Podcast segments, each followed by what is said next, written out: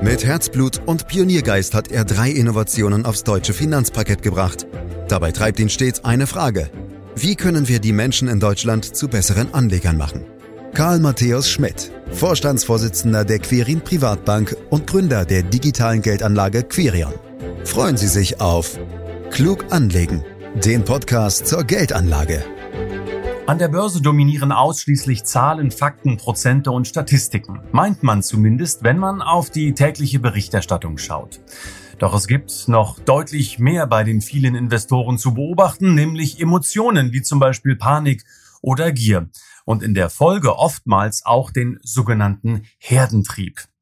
Daraus können meist schnell ganz reale Risiken bei der Geldanlage entstehen. Welche das sind und wie man diesen Risiken aus dem Weg gehen kann, wollen wir in diesem Podcast klären, den Sie überall da abonnieren können, wo es Podcasts gibt, zum Beispiel bei Spotify. Fragen an Karl Matthäus Schmidt, Vorstandsvorsitzender der Quirin Privatbank AG und Gründer der digitalen Geldanlage Quirion. Hallo Karl. Hallo Andreas. Ja, den Herdentrieb kennen viele nur von den Brandenburger Wiesen, du wahrscheinlich, äh, den norddeutschen Feldern oder auch den Allgäuer Almen. Dann nämlich, wenn der Leithammel die Richtung vorgibt und der Rest fast blind hinterher rennt. Doch es gibt diesen Herdentrieb ja nicht nur in der Natur, sondern auch an der Börse. Siehst du da auch irgendwelche Parallelen? Andreas Herdenverhalten heißt ja erstmal nichts anderes, als das zu machen, was alle anderen auch machen. Ein solches Verhalten gibt es natürlich überall. Von daher wäre es ein Wunder, wenn wir so etwas an der Börse nicht sehen würden. An der Börse sieht es dann so aus. Wenn alle oder zumindest viele in etwas investieren und die Kurse deshalb steigen, dann will man unbedingt auch dabei sein, um ja nichts zu verpassen und vor allem ohne weiter darüber nachzudenken. Manche sehen zum Beispiel aktuell in der Nachfrage nach Kryptowährung auch ein typisches Herdenverhalten. Aber in Bezug auf Brandenburg kann ich dich beruhigen. Die vielen Rinderherden stehen entspannt auf der Weide und neigen nicht zu nervösen Herdentrieb. Es sei denn, Quentin ist in der Nähe, kann ich mir gut vorstellen. Dann werden Sie wahrscheinlich unruhig. Ja. Karl, wann und wo gab es denn in der Historie schon mal so einen richtig fatalen Herdentrieb an der Börse? Der Klassiker ist natürlich die sogenannte holländische Tulpenmanie im Jahr 1637, auch wenn das heute fast unglaublich klingt. Aber die spekulative Nachfrage nach den damals relativ seltenen Tulpenzwiebeln führte dazu, dass alle nach diesen Zwiebeln verrückt waren. Die Preise sind dann immer weiter gestiegen, bis schließlich eine Handvoll Zwiebeln so teuer war wie ein ganzer Bauernhof. Am Ende ist dann alles zusammengebrochen. Einige wenige sind dabei reich geworden, die meisten aber waren ruiniert. Aus der jüngeren Vergangenheit fallen mir zum Stichwort Herdentrieb vor allem die Technologieblase zur Jahrtausendwende und die Japanblase Ende der 80er Jahre ein. Beides endete ebenfalls in massiven Kurseinbrüchen. Im Frühjahr 2000 waren Tech-Aktien wirklich in aller Munde und die Möglichkeiten der Dotcom-Firmen wurden völlig überschätzt. Neue Aktiengesellschaften, oftmals ohne nennenswerten Umsatz und mit hohen Verlusten, wurden extrem hoch bewertet. Die Anlegerherde trampelte am Schluss alle rationalen Bewertungskriterien über den Haufen und die Kurse stürzten am Ende ab. In Japan war die Situation Ende der 80er ähnlich. Damals war das japanische Wirtschaftswachstum zwar wirklich beeindruckend hoch, auch getrieben von werthaltigen technischen Innovationen. Irgendwann verloren aber die Börsen, auch der Immobilienmarkt dann aber völlig den Bezug zur Realität. Mit einem Wert von umgerechnet über 4 Billionen Dollar oder 45 Prozent der globalen Marktkapitalisierung war die japanische Börse damals die größte der Welt und erreichte eine um 50 Prozent höhere Kapitalisierung als der US-Aktienmarkt. Der Nikkei-Index stand damals bei 40.000 Indexpunkten. Ende 1989 wurde der Gesamtwert aller japanischen Immobilien auf sagenhafte 20 Billionen Dollar geschätzt. Das entsprach in etwa einem Fünftel des damaligen globalen Vermögens und dem Doppelten der weltweiten Börsenkapitalisierung. Der Wert aller japanischen Immobilien wurde damals auf das Fünffache aller US-Immobilien geschätzt, obwohl die Fläche der USA 25 mal größer ist wie diejenige Japans. Damals war allein die Fläche um den Kaiserpalast in Tokio gleich hoch bewertet wie ganz Kanada oder Kalifornien. Eine restriktere Geldpolitik und eine verschärfte Finanzmarktregulierung waren dann der Anfang vom Ende. Sowohl der Immobilienmarkt als auch die Aktienkurse sind massiv eingebrochen. Der japanische Nikkei-Index, der in der Spitze bei 40.000 Punkten lag, ist weit unter 10.000 Punkte gefallen. Übrigens hat er bis heute sein Spitzenniveau von damals nicht wieder erreicht. Vielleicht ein Wort zur Klärung. Karl, ist denn der Begriff Herdentrieb an der Börse eigentlich immer ein negativ besetztes Wort, weil es am Ende meist zum großen Crash kommt? Da sprichst du einen guten Punkt an, Andreas. Natürlich verbindet man mit Herdentrieb erstmal etwas Negatives. Vor allem, wenn dann auch noch von einem Crash die Rede ist, wie in meinem Beispiel. Aber sich an der Herde zu orientieren, ist ja nicht grundsätzlich falsch. Im Gegenteil, die Herde schützt einen ja auch. Nach der Devise, wer die Herde verlässt, den frisst der Wolf. Übertragen auf unsere Strategie empfehlen wir ja auch, bei der Herde zu bleiben, was bedeutet, sich mit seinen Gewichten der Anlagenklassen an der Marktkapitalisierung, also sprich Kurswert mal Stückzahl, auszurichten. Problematisch wird es immer dann, wenn man einigen wenigen, die besonders laut schreien, blind hinterherrennt und sich von der Marktkapitalisierungsgewichtung entfernt. In der Hinsicht sind vor allem Privatanlegerinnen und Privatanleger gefährdet. Was aber wichtig ist zu verstehen, es betrifft nie wirklich alle. Es ist an den Finanzmärkten nie so, dass buchstäblich alle in eine Richtung rennen. Denn an jedem einzelnen Handelstag gibt es für jedes Wertpapier immer genauso viel Volumen, das verkauft wird, wie gekauft wird. Und die Verkäufer setzen ja nun nicht gerade auf weiter steigende Kurse. Dass wirklich alle nur in eine Richtung rennen, gibt es tatsächlich nur in der Tierwelt, wo denn im Extremfall alle Lemminge von der Klippe stürzen. An den Finanzmärkten ist das Problem eher, dass bestimmte Segmente des Gesamtmarktes oder manchmal auch einzelne Länder einen Hype erleben und dann extrem viel Volumen auf sich ziehen. Und das führt dann in diesen Segmenten zu extremen Kurssteigerungen. Das beeinflusst dann natürlich auch den Gesamtmarkt. Was aber nichts daran ändert, dass sich die extremen Übertreibungen so gut wie immer in bestimmten Segmenten oder auch Länder konzentrieren, siehe Japan, siehe Technologieblase. Speziell bei Privatanlegern kommt noch dazu, dass sie wegen der steigenden Kurse häufig ihre Aktienquote hochsetzen. Und zwar nur aufgrund der steigenden Kurse. Und das ist immer problematisch. Denn man sollte seine Risikopositionierung grundsätzlich nie von der aktuellen Marktlage abhängig machen. Nun gibt es ja sicherlich viele Ursachen für diese Übertreibungen an der Börse. Karl, welche siehst du da zuallererst? Pure Emotion tritt an die Stelle der Ratio. Und das ist ja rein menschlich auch gut nachzuvollziehen. Man fühlt sich einfach wohler, wenn man mit dem Strom schwimmt, als dagegen. Darum orientieren sich Anleger so gerne am Verhalten anderer. Dazu kommt die Gier. Wenn die Kurse nach oben laufen, sehen Anlegerinnen und Anleger vor allem die Chancen, haben Angst, etwas zu verpassen und springen mit auf. Wenn die Kurse fallen und das womöglich sogar kräftig, dann sehen die Anlegerinnen und Anleger nur noch die Risiken und wollen unbedingt raus und werden panisch. Und das führt eben dazu, dass es dann vor allem in allgemeinen Aufschwungphasen in bestimmten Segmenten zu starken Übertreibungen kommt und sich ein großes Rückschlagpotenzial aufbaut. Das heißt ein ausgeprägtes Herdenrisiko. Dazu kommt, dass das Ganze von der Fachpresse auch noch angeheizt wird. Denen geht es um Auflage und nicht um den Anlageerfolg. Das treibt die Herde dann noch weiter in die ein oder andere Richtung. Na, das heißt dann aber auch, wer an der Börse erfolgreich unterwegs sein will, sollte den Herdentrieb irgendwie ausschalten. Aber geht das überhaupt? Also wir sind doch alle nur Menschen, Karl. Das stimmt. Die Ursache des Herdentriebs sind ja eben gerade diese Emotionen, die wir haben. Und die lassen sich nicht ausschalten. Da darf man sich keine Illusionen machen. Ich persönlich glaube, dass es schon sehr hilft, sich all diese Zusammenhänge wirklich bewusst zu machen. Und dann gibt es natürlich auch ganz handfeste Tipps, mit denen man seine eigene Emotionalität gewissermaßen ausbremsen kann. Ein Tipp, den ich persönlich zum Beispiel immer beherzige, ist jede gravierende Entscheidung erst dann zu treffen, wenn ich mindestens eine Nacht darüber geschlafen habe. Am nächsten Morgen sieht oft vieles wirklich buchstäblich ganz anders aus. Das gilt übrigens für alle Lebensbereiche. Wenn es aber um das Anlageverhalten geht, dann muss man diszipliniert investiert bleiben, unabhängig von Prognosen und Kursverläufen. Konkret bedeutet das erstens, immer ehrlich zu prüfen, ob man nicht doch gerade dabei ist, irgendein Segment oder gar irgendeine Aktie übermäßig zu gewichten, weil man von der Performance gerade so begeistert ist und weil sie in aller Munde ist.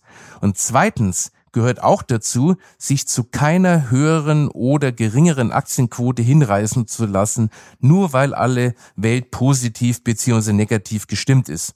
Aber ich bin bei dir, Andreas. Einfach ist das sicher nicht. Vor allem dann nicht, wenn die schon ohnehin schon überkochenden Emotionen auch noch von den Medien befeuert werden. Na, dann lass mich den Faden doch noch mal ein kleines bisschen weiterspinnen, wenn ich darf. Könnte man sich nicht mit dem Verzicht auf Einzelaktien und äh, wir sehen ja da teilweise auch enorme Schwankungen, zumindest ein Stück weit gegen den Herdentrieb äh, immunisieren, würde ich es mal sagen? Grundsätzlich ja. Denn wie gesagt, ein Problem des Herdentriebs besteht ja darin, dass sich die spekulativen Aufschwünge in bestimmten Segmenten konzentrieren, bis hin zu besonders gehypten Einzelwerten. Weil eben die Herde genau in diese Richtung rennt, warum auch immer. Hier hilft es natürlich schon, gerade in solchen Situationen die Diversifizierung hochzuhalten und auf wirklich breiteste Streuung zu achten. Und damit sind natürlich Einzelaktien grundsätzlich aus den Rennen. Mir hat es sehr geholfen, auf Einzelwerte zu verzichten, um meine Emotionen zu reduzieren. Aber auch ein breit gestreutes Depot schützt nicht vor der zweiten Gefahr des Herdentriebs, nämlich seine Aktienquote danach auszurichten, wie die allgemeine Marktstimmung ist. Also man muss dann schon hart zu sich sein, um sie nicht zu verändern. Kali, ihr habt das Thema Herdentrieb weiterentwickelt und die Kennzahl reales Risiko präsentiert. Und damit ist jetzt nicht die Höhe des Zaunes einer Brandenburger Wiese gemeint, mutmaße ich einfach mal. Was hat's damit auf sich? Ja, mit der Hilfe von Kennzahlen können Risiken gemessen bzw. quantifiziert werden. Dabei sollte man sich aber von der Exaktheit der Kennzahlen nicht täuschen lassen. Das ist also anders, als wenn ich mit einem Zentimetermaß äh, am Gatter stehe. Letztlich sind Risikokennzahlen ja nichts anderes als der Versuch, das komplexe Phänomen Anlagerisiko, das ja eine Vielzahl von Facetten hat, mittels einer Kennzahl zu messen. Dabei darf man nicht den Fehler machen, die Kennzahl mit dem zu verwechseln, was man messen will, nämlich das Risiko. Um es konkret zu machen, die in der Branche allgemein verwendete Kennzahl Volatilität ist nicht identisch mit dem Risiko selbst, sondern ist lediglich eine Möglichkeit, dieses Risiko zu messen. Und dabei gibt es natürlich auch Schwachstellen. Damit bin ich bei der Antwort auf deine Frage, Andreas. Unser Portfolio-Management ist der Meinung und kann das auch belegen, dass speziell der Aspekt des Herdenrisikos von der Volatilität, aber auch von anderen der üblichen Kennzahlen nicht bzw. nur ungenügend erfasst wird. Darum haben wir bei uns die Kennzahl reales Risiko entwickelt, das als einen ausdrücklichen Bestandteil auch das Herdenrisiko beinhaltet. Ich will gleich über das reale Risiko weitersprechen, Karl. Eine Frage noch. Wie du ja selbst sagst, die Volatilität ist ja eine anerkannte Kennzahl zur Risikomessung an der Börse. Und alle die, die schon ein paar Jahre dabei sind, kennen die Volatilität, also die Schwankungsbreite. Erklär uns bitte, was habt ihr mit dieser Kennzahl für ein Problem, sodass ihr eben halt eine eigene Messung entwickelt habt? Damit wir uns nicht falsch verstehen, Andreas, die Volatilität ist definitiv keine schlechte Risikokennzahl. Und wir wollen sie auch nicht ersetzen, sondern lediglich ergänzen. Grob gesagt ist die Volatilität ja nichts anderes als die durchschnittliche Schwankung um den Mittelwert. Dass man sie auf unterschiedlichen Arten berechnen kann, historisch oder implizit, spielt in dem Zusammenhang keine Rolle. Volatilitäten haben nun folgende Besonderheiten. Werden sie langfristig gemessen, also über fünf Jahre oder länger, zeigen sie ein relativ konstantes Risikoniveau an, das von aktuellen Marktbewegungen weitgehend unabhängig ist. Kurzfristig dagegen sind sie sehr erratisch und dabei verhalten sie sich umgekehrt zu den Kursen selbst. Das heißt, die kurzfristige Vola wird immer größer, wenn die Märkte fallen und geringer, wenn die Kurse steigen, vor allem über einen längeren Zeitraum hinweg. Im Verlauf anhaltender Börsenaufschwünge nehmen also die Kurzfristvolatilitäten immer mehr ab und sind im Hoch am geringsten. Genau da ist aber das Herdenrisiko am größten. Umgekehrt steigen sie nach heftigen Kurseinbrüchen sprunghaft an. Das ist aber eine Situation, in der das Risiko bereits zugeschlagen hat und das Risiko eines weiteren Kursverfalls also relativ gering ist. Mit einem Wort, Kurzfrist-Wohler signalisieren ein relativ geringes Risiko, wenn die Kurse gestiegen sind und ein relativ hohes Risiko, nachdem die Kurse gefallen sind. Das hat sich zum Beispiel sehr deutlich in der Corona-Krise gezeigt. Und da war die Kurzfrist-Wohler am Tiefpunkt extrem hoch und suggerierte also ein hohes Risiko. Am Hochpunkt vor Corona, also kurz vor dem Einbruch, suggerierte sie dagegen ein niedriges Risiko. Und genau dagegen steuern wir mit unserer Kennzahl an, indem wir diese Zusammenhänge berücksichtigen. Dann erzähl uns mehr über die Kennzahl reales Risiko. Wie macht ihr das konkret? Was hat's damit auf sich? Andreas, der entscheidende Punkt ist der folgende. Wenn man sich als Anlegerin oder Anleger an einer kurzfristig gemessenen Volatilität orientiert, und das ist gar nicht so selten, handelt man immer prozyklisch. Und dadurch läuft man genau ins Herdenrisiko. Um dagegen anzusteuern, haben wir die Kennzahl reales Risiko konstruiert, die sich aus zwei Komponenten zusammensetzt. Das Basisrisiko und das Herdenrisiko. Als Basisrisiko verwenden wir die historische 5-Jahres-Wohler. Die ist ja wesentlich weniger zittrig und nicht so stark beeinflusst von kurzfristigen Überreaktionen des Marktes. Das Herdenrisiko dagegen wird mittels einer speziellen Methode errechnet und zwar so, dass es größer wird, wenn die Kurzfrist wohler fällt und umgekehrt. Darüber hinaus berücksichtigen wir noch, dass das Herdenrisiko in den einzelnen Marktsegmenten immer größer ist als in einem breit gestreuten Depot. Der Effekt ist, dass wir über die potenzielle Gefahr des Herdenrisikos nicht nur sprechen können, sondern das auch ganz handfest mit einer Kennzahl belegen können. Sie hat uns zum Beispiel vor Corona jetzt auch vor dem Ausbruch des Ukraine-Russland-Krieges vor allem in den populären Marktbereichen ein deutlich höheres Risiko angezeigt als die klassische Volatilität. Da steckt sicherlich viel Mathe drin und ich merke immer wieder, ich hätte besser aufpassen sollen früher in der Schule.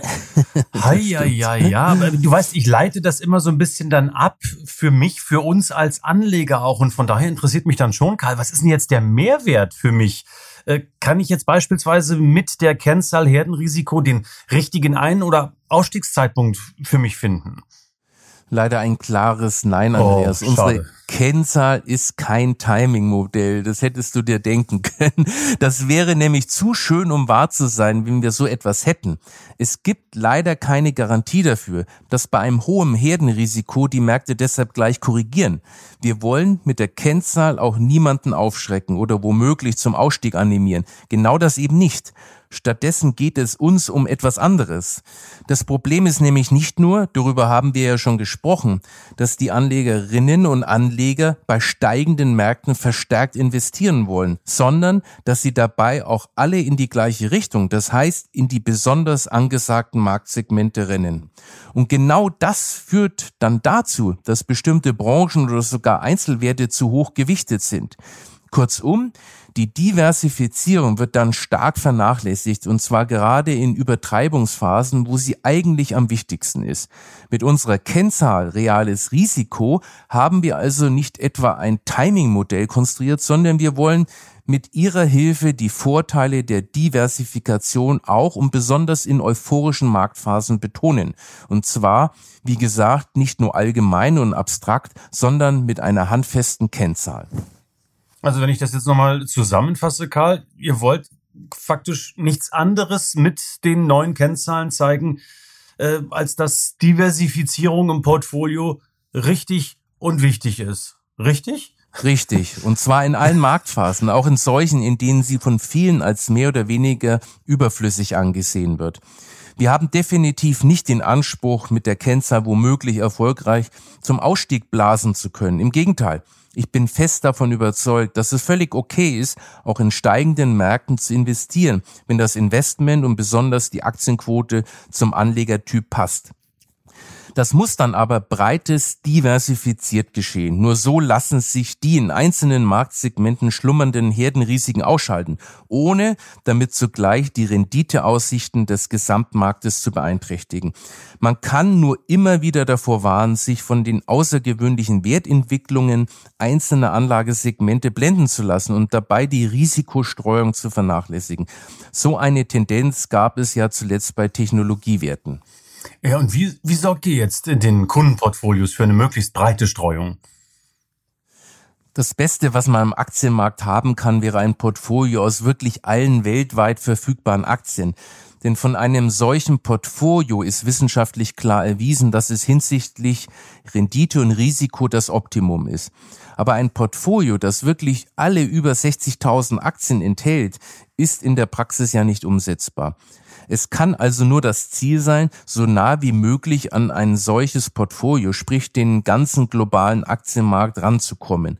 Und die Analysen unseres Portfolio-Managements zeigen, dass man das mit einem richtigen Mix der relevanten Aktienmarktsegmente auch schaffen kann. Dazu zählen neben den großen Standardwerten mit hoher Marktkapitalisierung noch Substanzwerte, Nebenwerte, Momentumaktien, also Aktien mit hoher Kursdynamik und Aktien, mit in der Vergangenheit relativ niedrigen Schwankungen. Dann machen wir es aktuell, Karl. Erklär uns, wo steht das reale Risiko dieser Tage und was schlussfolgerst du daraus? Also siehst du, dass sich ähm, an der Börse zuletzt irgendwo ein Herdentrieb gebildet hat? Aktuell sehen wir keine Übertreibungen und zwar weder nach oben, das aktuell schon gar nicht, aber auch nicht nach unten. Der Krieg in der Ukraine hat aber natürlich das Potenzial dazu. Bei anhaltend schlimmen Kriegsmeldungen könnten sich die Anlegerinnen und Anleger schon allein aus Angst vor einer weiteren Eskalation vom Aktienmarkt verabschieden. So etwas kann dann schnell eine Eigendynamik entwickeln und sich verselbstständigen. Bis dato ist das aber noch nicht passiert, was dafür spricht, dass an den Märkten noch die notwendige Besonnenheit vorherrscht. Letztlich ist es nämlich richtig, auch in Kriegszeiten investiert zu bleiben, auch wenn es angesichts der verheerenden Lage in den Kriegsgebieten sehr schwer ist, diese Emotionen auszuschalten. Was die aktuellen Werte unserer Kennzahlen betrifft, da haben wir momentan die Besonderheit, dass die Einjahresvolatilität des MSCI Weltindexes trotz des Krieges in der Ukraine mit rund 17 Prozent unter der Fünfjahresvolatilität von 20 Prozent liegt. Das hat aber damit zu tun, dass in der Fünfjahresvolatilität sowohl der Markteinbruch aufgrund der Corona-Pandemie als auch aufgrund des Kriegsausbruchs verarbeitet sind. In der Einjahreswohler dagegen sind lediglich die aktuellen Turbulenzen eingeflossen, die sich ja alles in allem gesehen noch in Grenzen halten. Trotzdem ist die Einjahresvolatilität deutlich angestiegen. Vor zwei Monaten lag sie noch bei 10 Prozent, mittlerweile beträgt sie, wie gesagt, rund 17 Prozent. Dementsprechend ist das von uns gemessene Herdenrisiko auf 13 Prozent gefallen. Das reale Risiko dagegen liegt bei gut 16 Prozent, also im Normalbereich. Alles in allem werten wir das als Signal, dass sich die Marktteilnehmer nach wie vor nicht im Panikmodus befinden, was sich übrigens auch bei unseren Kunden zeigt.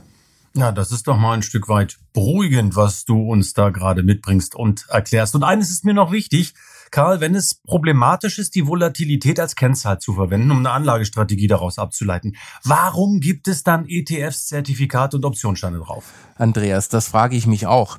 Meine Erklärung, die Menschen wetten halt gerne auf alles Mögliche. Du musst nur mal in ein britisches Wettbüro gehen, um das zu sehen. Und darum wetten manche halt auch auf die Volatilität. Mit seriöser Geldanlage hat das aber nichts zu tun. Die entsprechenden Produkte sind hochkomplex und manchmal sogar für Profianleger schwer zu verstehen.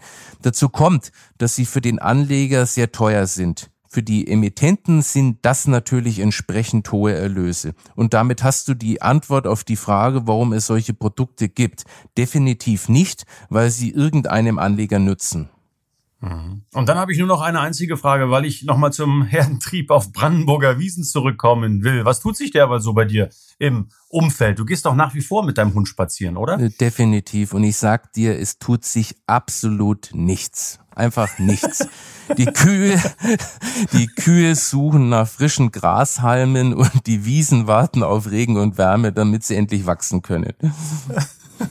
Ja, das spricht für Brandenburg. Da tut sich absolut nichts. Ich darf das sagen für all die, die sich das erste Mal eingeschaltet haben, weil ich nämlich Brandenburger bin. Nicht, dass es da Beschwerden gibt. Danke, Karl Matthäus Schmidt. Das Herdenrisiko und eine entsprechende Klassifizierung über Risikokennziffern War ein spannender Podcast, einmal mehr, den Sie abonnieren können, den Sie sich jeden Freitag anhören können oder auch an jedem anderen Wochentag, da Sie ihn ja jederzeit abrufen können. Und wenn Sie mögen, können Sie uns auch abonnieren. Mehr Infos ähm, auch unter www.quirinprivatbank.de und Fragen können Sie wie immer stellen unter podcast.quirinprivatbank.de. Das soll's an Infos für heute gewesen sein. Ich danke Ihnen wie immer ganz herzlich fürs Lauschen. Das war Klug anlegen der Podcast zur Geldanlage der Quirin Privatbank mit dem Vorstandsvorsitzenden Karl Matthäus Schmidt. Wir freuen uns über Ihre Rückmeldungen und Themenwünsche, die Sie uns gerne an podcast.querinprivatbank.de senden können. Die Quirin Privatbank steht für echte Unabhängigkeit, da sie auf Provisionen und hauseigene Produkte verzichtet. Das innovative Anlagekonzept Marktmeinung Wissen beruht auf bewährten Erkenntnissen der Finanzmarktforschung und investiert frei von Prognosen in den weltweiten Kapitalmarkt. Die Bank unterstützt interessierte Anleger bei der Altersvorsorge und dem langfristigen Vermögensaufbau. Mehr Informationen erhalten Sie unter querinprivatbank.de.